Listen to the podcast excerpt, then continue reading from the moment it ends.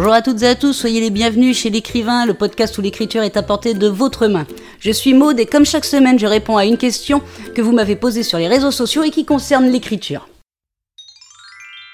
Cette semaine, je réponds à une question de Julie qui sur Facebook me demandait ce qu'était un premier jet en littérature. Alors Julie, tout simplement, le premier jet, c'est la première mouture de ton manuscrit. C'est-à-dire que tu vas commencer à écrire ton manuscrit, tu vas le continuer et tu vas aller jusqu'à la fin. Tu n'auras pas fait de correction, tu n'auras pas fait de relecture encore.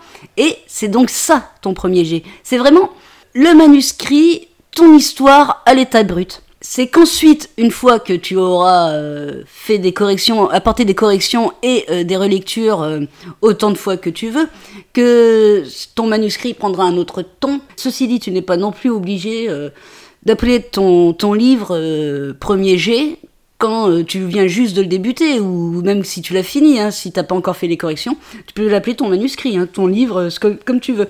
Mais le premier G, c'est ça, c'est quand on n'a pas encore apporté les corrections et qu'on n'a pas encore fait les premières relectures.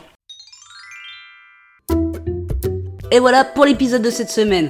N'hésitez pas à vous abonner à ce podcast ou à ma chaîne YouTube si vous voulez suivre les nouveautés qui y sont publiées. Et moi, je vous donne rendez-vous la semaine prochaine avec une nouvelle question. En attendant, bonne écriture à toutes et à tous et prenez soin de vous.